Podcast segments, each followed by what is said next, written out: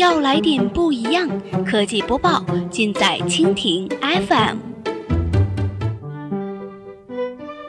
欢迎收听苹果播报，本节目由蜻蜓 FM 独家制作播出。收听更多内容，敬请收藏订阅本节目，或持续关注蜻蜓 FM 科技频道。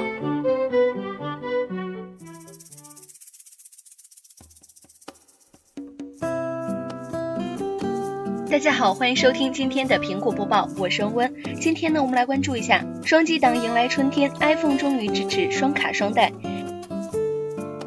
近年来，手机不断的更新换代，双卡双待俨然已经成为了手机的标配功能。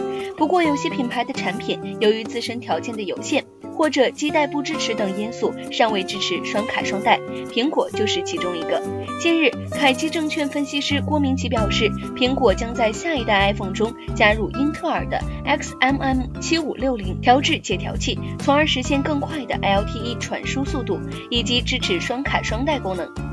英特尔最新的 XMM 七五六零与高通 X 调制解调器的性能类似，均支持四乘四 MIMO 天线技术，在 LTE 传输速度上有明显提升，而且信号也会更加稳定。郭明奇表示，明年至少有三款新的 iPhone 上市，其中至少有一款 iPhone 将支持双卡双待。苹果将采用双 LTE 连接的方式，主副卡可以同时连接 4G 网络。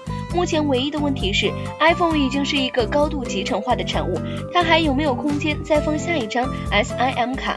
难道下一代 iPhone 也要和 Apple Watch 3一样使用 eSIM 吗？